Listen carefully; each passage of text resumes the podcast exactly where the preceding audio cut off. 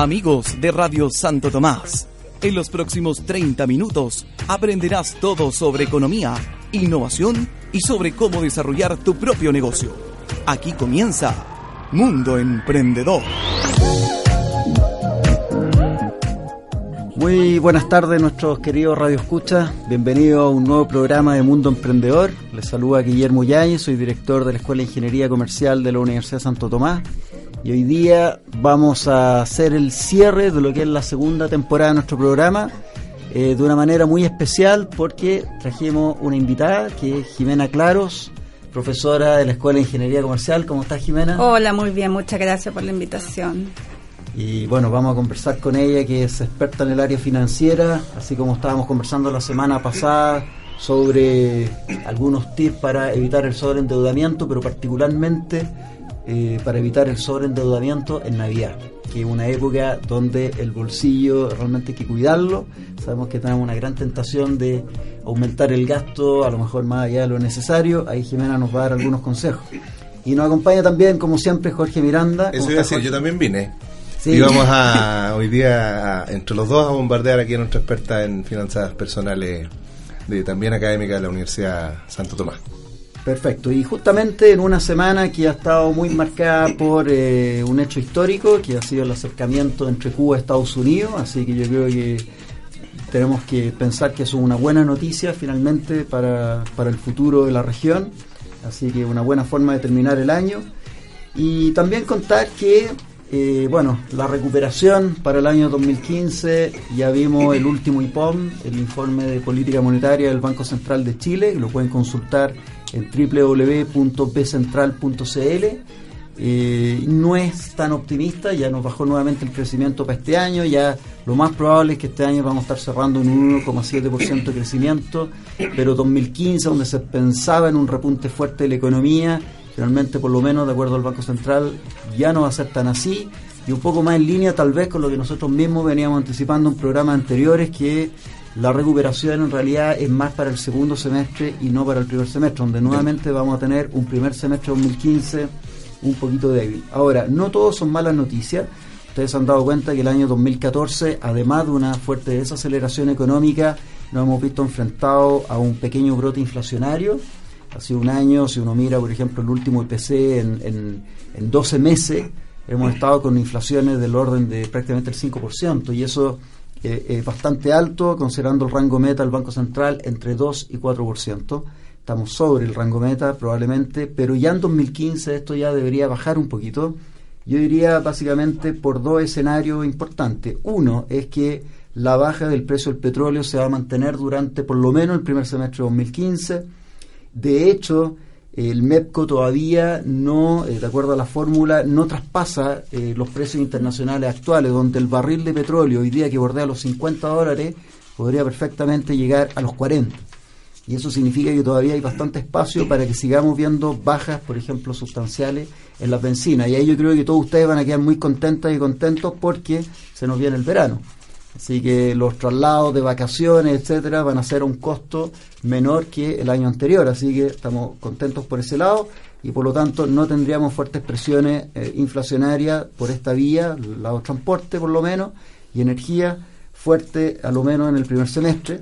Y lo otro es que el tipo de cambio, también el dólar, que ha estado bordeando en la última semana los 620 pesos, deberá ya empezar a bajar un poquito en los meses de verano, a pesar de la baja en el precio del cobre. Ojo con eso, el cobre todavía podría seguir bajando un poquito. Eh, pensemos en un precio del cobre cercano a los 2 dólares 70. Eh, aún así, el tipo de cambio actual está un poquito sobrevalorado y lo hemos comentado en un programa anterior, así que deberíamos esperar por lo menos de aquí a abril eh, que se estabilice en torno a los 600 pesos y eso también nos va a quitar un poquito de presión inflacionaria.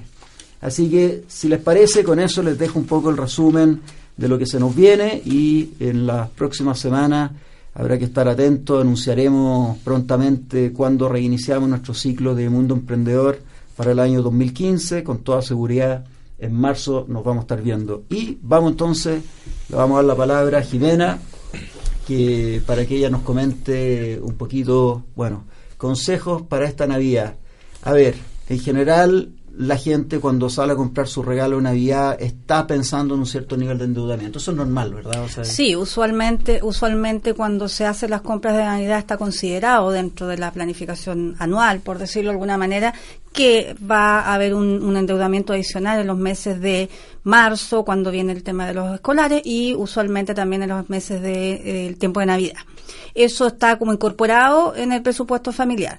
No obstante ello, eh, dado eh, las indicaciones que tú acabas de dar, dado las proyecciones para el próximo año, el llamado de todas maneras es a la prudencia en este año más que en años anteriores que hemos pasado. Exacto. Bueno, y ok, es normal endeudarse un poco más en esta época. También hay que considerar, además del efecto marzo que tú dices, que se nos viene mm, justo. Claro.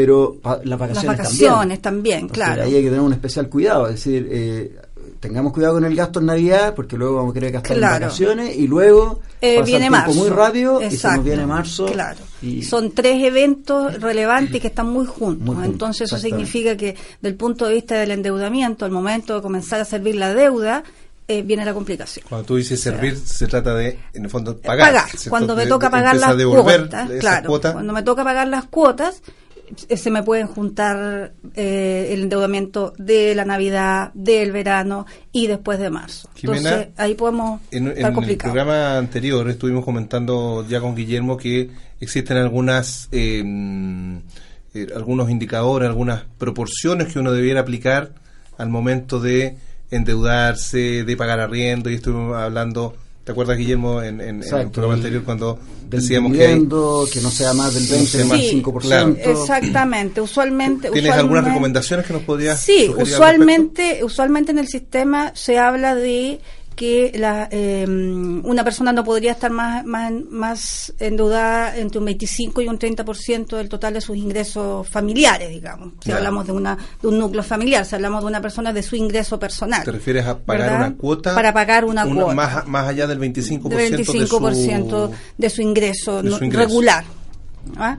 de tal manera que eso es como un indicador, no obstante, evidentemente cada caso es, particular, mm. va a depender de tu proyección futura. En esto es súper útil, eh, eh, ojalá eh, llegar a hacer un presupuesto familiar, ojalá, de la forma que sea, de la forma que sea, detallar todos los gastos que familiares usuales que yo tengo y además mantener una cierta cantidad de dinero extra para eventualidades, para problemas de salud, Em, para problemas de...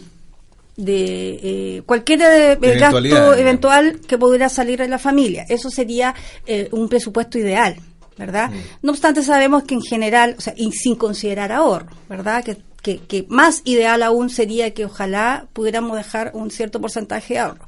Pensando en que en general en, en, Chile la propensión al ahorro es bastante baja eh, pensemos solamente en los gastos usuales, los gastos de transporte, educación y dejar una cierta cantidad de dinero para, eh, para em, el servicio de la deuda. Eso sería lo ideal. ¿Ya? No obstante, en general eh, eh, es complejo, se, se, torna complejo en estas épocas porque eh, la intención de consumo es muy alta, las ganas de mm. consumir son muy altas, el, el, el, comercio hoy día nos entrega muchas posibilidades, hay muchas mm. alternativas, entonces la tentación es bastante grande, hay que ser bien fuerte. Otra cosa que puede ser importante, por ejemplo, pensar en proyectar y lo que tú vas a comprar, pensar en que una parte solamente la voy a financiar con deuda y la otra parte la voy a financiar con fondos, digamos, que yo ya tengo capital que ya tengo ahorrado, claro. Como no, te decía no pensar directamente en que todos los regalos los voy a comprar con, con eh, tarjeta de crédito o con la tarjeta de la casa comercial, sino que utilizar una parte solamente. Y, y otra parte haber eh, constituido un ahorro. el ahorrado. Eso, eso es, claro, como te decía yo, eso, es, eso sería lo ideal que, ojalá hubieran, o, que durante el año cualquier ingreso extra que pudiera tener, eh, guardarlo para este tipo de eventualidad. Eso sería un presupuesto sano, mm. ¿verdad? Y, eh, dado, que mencionaba eh, tarjeta de crédito, bueno, vamos ahora, ¿cómo pagamos? ¿Cómo me endeudo? ¿Qué, ¿Qué le conviene? ¿Crédito consumo? ¿Tarjeta de crédito? ¿Qué otra alternativa hay? Hoy día existen varias alternativas, o sea, hoy día lo más fácil es, endeudarse, lo, lo, difícil es, pagar. Claro. Eh, el sistema nos presenta una serie de alternativas, ¿verdad? Eh, bueno, tenemos primero la, alternativa que nos ofrece la banca, que son los créditos de consumo, ¿verdad? Eh, segundo, tenemos las alternativas de la tarjeta de crédito, que también en general son emitidas por las instituciones financieras. tenemos la, el retail, que nos ofrece también endeudamiento directo, ¿ah? Eh, ahí tenemos básicamente las tres más utilizadas en el, en, el país. ¿ah? Cada una de ellas tiene eh, incorporadas ciertas condiciones y lo más importante que es el costo, que significa el costo de los fondos, ¿verdad? Entonces ahí tenemos eh, que en general vamos a tener que eh, hacer una suerte de comparación. Si nosotros queremos, ojalá, adquirir lo que queremos adquirir ahora en, en, Navidad, ojalá que sea al menor costo posible, que los, que los costos sean los menores posibles. En ese sentido, eh, si queremos hacer una, una comparación, el indicador eh, a comparar va a ser el, la carga anual equivalente, que es el, el, CAE. El, CAE que se publica en, cuando usted, señora, señor que está en su casa, ve alguna publicidad de algún préstamo, por ejemplo, al lado dice tasa CAE, esa es la tasa total anual Exacto. que paga por ese por ese por ese este, préstamo. Este, este indicador que es una tasa básicamente que fue introducido hace un tiempo, eh, lo que hace es entregar un indicador final real del verdadero em, costo de los fondos. Que es anual, ¿cierto? Que es anual. Anteriormente nosotros hacíamos existía los bancos nos entregaban los bancos cualquier institución nos entregaba la tasa de interés. No obstante, esa tasa de interés solamente era una parte del costo que estábamos, que teníamos que pagar finalmente, y no incorporaba una serie de costos adicionales. Lo que hizo la, la ley eh, al incorporar y obligar a las instituciones a entregar este indicador es resumir todo el costo real de manera que nosotros perfectamente podamos comparar. ¿Verdad? y ahí tomar una decisión. ¿Cuál es más cara y cuál es más barata? ¿Cuál es más cara y cuál es más barata? Exactamente. tienen más gasto de administración las casas comerciales, la tarjeta de crédito, que por ejemplo un crédito de consumo bancario. Que por ejemplo un crédito de consumo bancario. La idea es que ahora sí es comparable con y el Exactamente. CAE fondo y así puedo decir, bueno, ahora sí comparo y efectivamente puedo saber cuál es más barato. Exactamente. Ahora, Mira, una pequeña advertencia con respecto a las tarjetas, las casas comerciales y la tarjeta de crédito, que yo creo que vale la pena mencionar, es que muchas veces nos ofrecen, por ejemplo, tres cuotas sin interés. Ah, sí. Seis cuotas sin interés. Doce cuotas sin interés. Doce cuotas. Es muy atractivo eso. Claro. Pero el cuidado que hay que tener, que digo yo, está bien, efectivamente sin interés, eh, en la medida también en que, y ojo, ahí aprovechamos también de decir de paso que siempre es importante las tarjetas de crédito, las tarjetas comerciales, pagar la facturación del total, mes. Total, no el cargo mínimo, o sea, no, el monto mínimo, a pagar. A pagar. ¿Por qué? Porque ahí entonces empiezan unos intereses altísimos, son de los más altos del mercado. Si paga eh, completa la factura, bueno, en ese caso no hay, problema. no hay problema y solamente pagará los gastos de administración de la tarjeta. Pero la advertencia que yo quería hacer es que en la tarjeta, por ejemplo, yo tengo un cierto cupo y si compro algo, tres cuotas sin interés, estoy usando el cupo de la tarjeta. Supongamos tengo una tarjeta con un cupo de 500 mil pesos y me compro un televisor de 500 mil pesos con a tres cuotas sin interés. Bueno, por lo tanto, inmediatamente mi tarjeta ya la tengo que acá por 500 mil y mi cupo se redujo a cero. Entonces ahora yo tengo que esperar al próximo mes, pero alguien dirá, bueno, el próximo mes recupero los 500 mil de cupo. No. No. Es decir, solamente tiene pagado solamente lo que, lo que la primera cuota.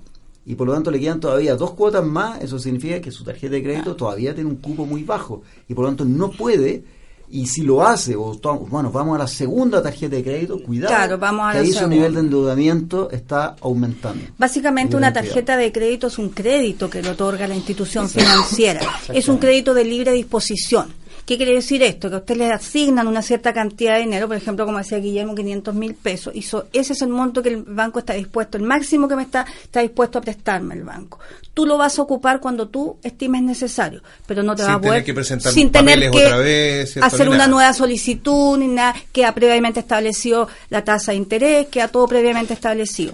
Entonces, como decía Guillermo, e, es, es un crédito de libre disposición, nosotros vamos a pagar Primero, hay cargos que vamos a pagar, lo utilicemos o no. Segundo, eh, como decía, segunda salvedad, en el caso de las tarjetas de crédito, pagar el monto total que ha sido acordado y no el monto mínimo.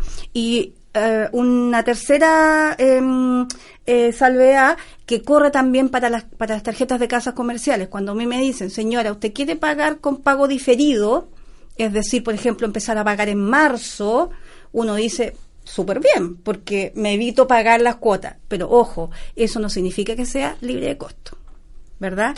Ese monto, ese tiempo que voy a diferir el pago significa que el saldo completo insoluto sigue generando intereses, es decir, me van a cobrar igual por esos meses que no estoy pagando porque la institución me ha prestado el dinero, por lo tanto, van a cobrarme interés por ese ese monto, de tal manera que eso encarece el costo del, de, la, de la compra que estoy haciendo. No solamente es la tasa de interés, la carga anual equivalente, sino que además sería un monto adicional. Y eso pasa también en, la, en, las, eh, en, el caso de las casas comerciales. Efectivamente, y estábamos hablando en la, en la versión pasada también eh, sobre el, el plazo del endeudamiento. Y hablábamos de que la persona, por ejemplo, no debería endeudarse en esta Navidad, eh, más allá y, pagar en cuotas más allá de la próxima o sea, claro, de más está decir eso. De no pillarse, digamos, con las ojalá la menor cantidad, la menor cantidad de cuotas de acuerdo a las posibilidades que cada uno tenga. De manera que cuando partimos diciendo que ojalá la, y se, que cada uno fuera capaz de hacer un presupuesto familiar, quiere decir que el principal indicador, el que va a regir el nivel de endeudamiento que yo voy a tener, es mi ingreso eso es lo que me va a decir cuánto puedo, no cuánto quiero endeudarme, sino que cuánto puedo. Yo creo que eso es una de las cosas que, como para cerrar, a mí me gustaría dejarle a los auditores, es pensar cuánto puedo endeudarme más que lo que quiero comprar, porque lamentablemente... una, tasa puede ser muy barata, ¿cierto? Pero, eh, pero igual no puedes pagar más allá de cierta cuota, por lo tanto... Igual no lo voy a pagar, aunque sea liquidación, aunque sea la tasa preferente, aunque esté muy buena la compra, aunque sea la última, no importa, porque finalmente, y pensando en las proyecciones para el próximo año, no sabemos cómo va a venir la mano, las tasas de desempleo pueden estar variables, de tal manera que pensar más que todo qué es lo que puedo comprar, porque la vida no se va en esta Navidad. Cautela, cautela. mucha cautela, sí, mucha cautela.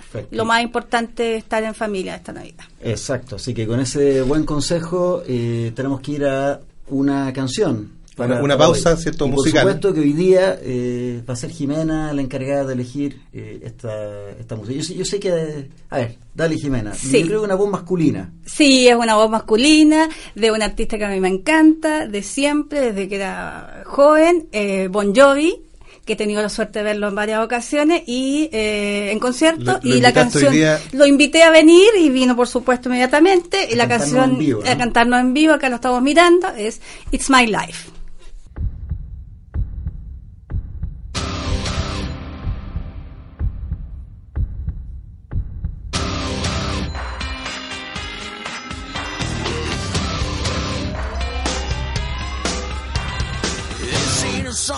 for the broken hearted. A silent prayer for.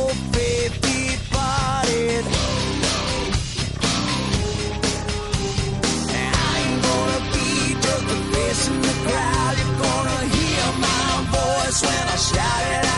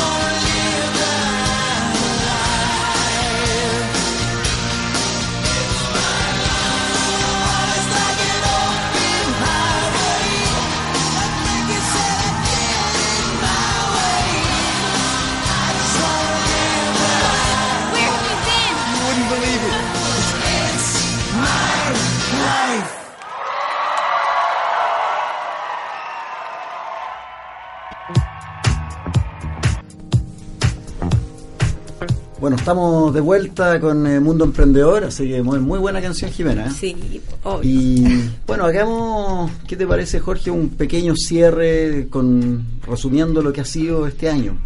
Sí, esta temporada. En la temporada, exactamente. Segunda temporada de Mundo Emprendedor, que ya estamos llegando al término de esta temporada. Cuéntanos un poquito, Bueno, ¿qué, ¿qué modificaciones hicimos? Primero cambiamos un poquito el formato, pusimos este, esta pausa musical de la que acabamos de, disfrutar eh, en esta oportunidad y en cada uno de los programas estuvimos siempre escuchando ahí las sugerencias también de nuestros alumnos, pusimos eh, temas que también nos sugerían nuestros alumnos.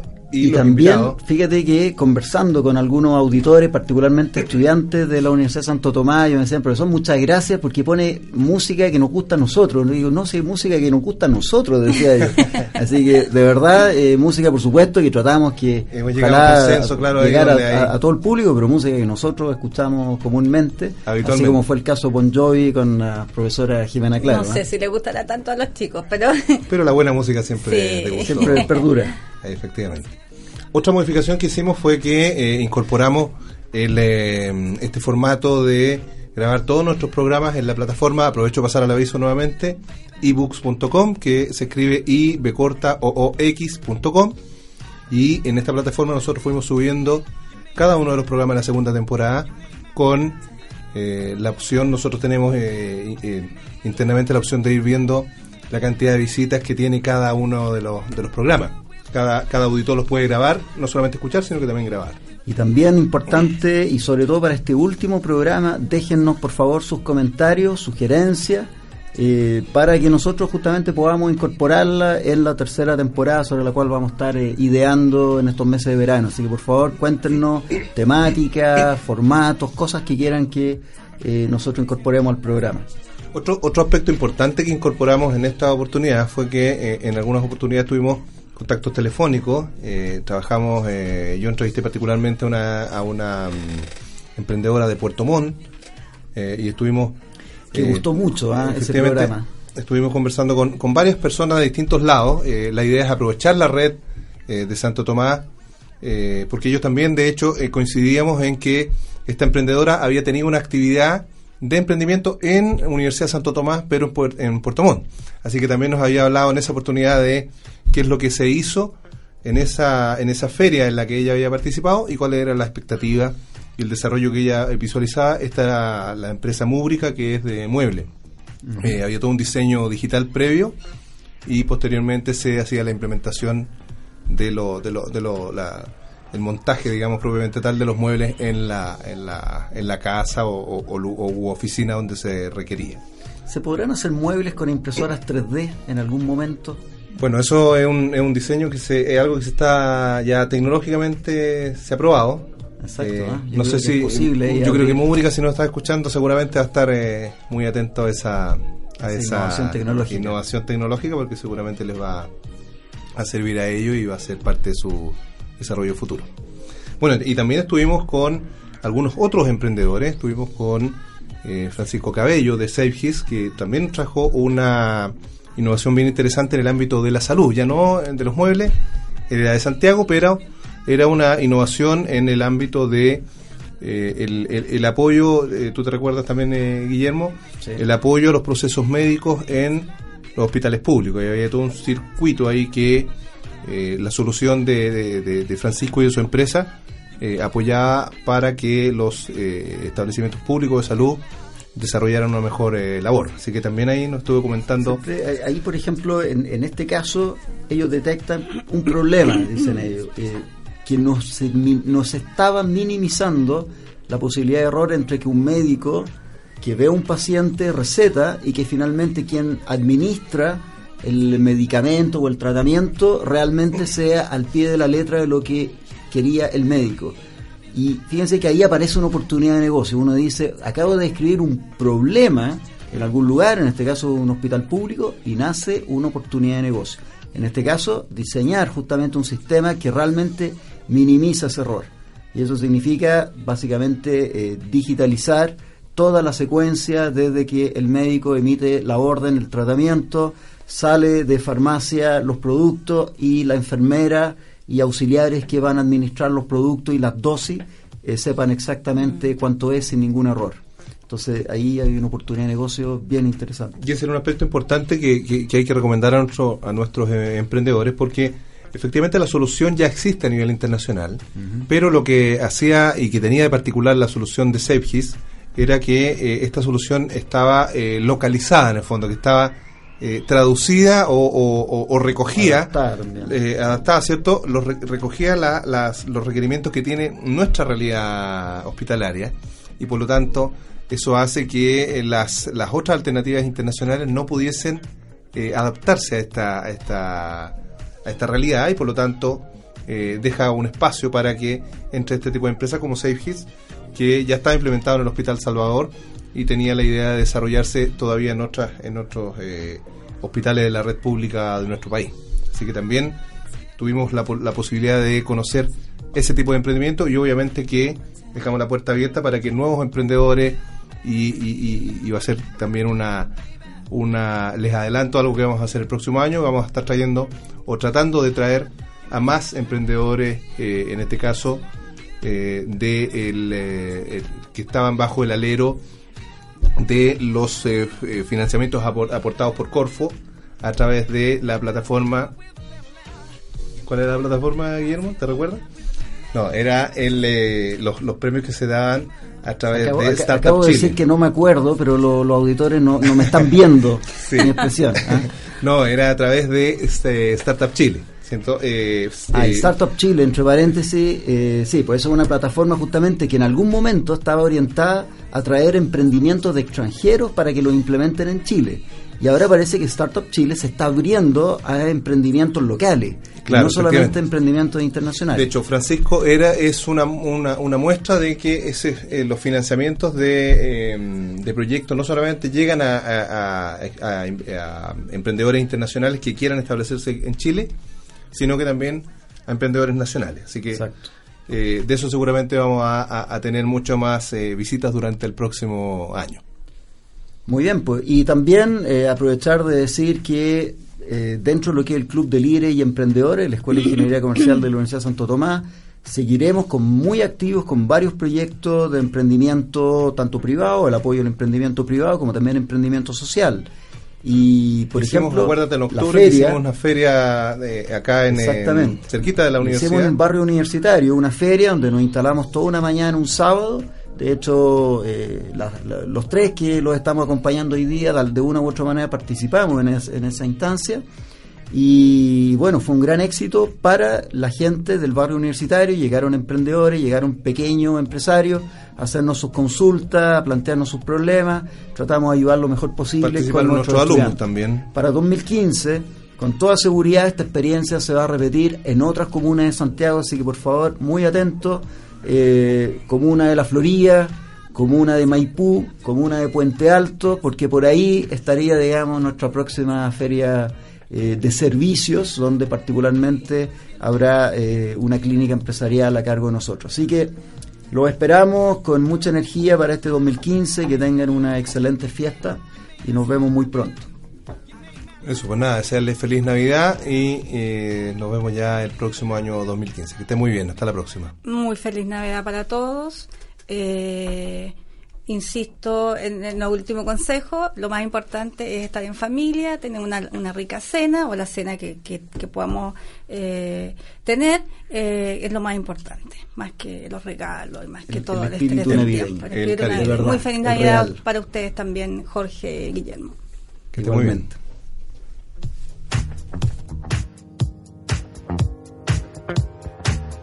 Periodistas, académicos y un completo equipo de especialistas te acompañaron con entrevistas, noticias económicas y tips de interés para emprendedores en Mundo Emprendedor, el programa realizado por la Escuela de Ingeniería Comercial de la Universidad Santo Tomás.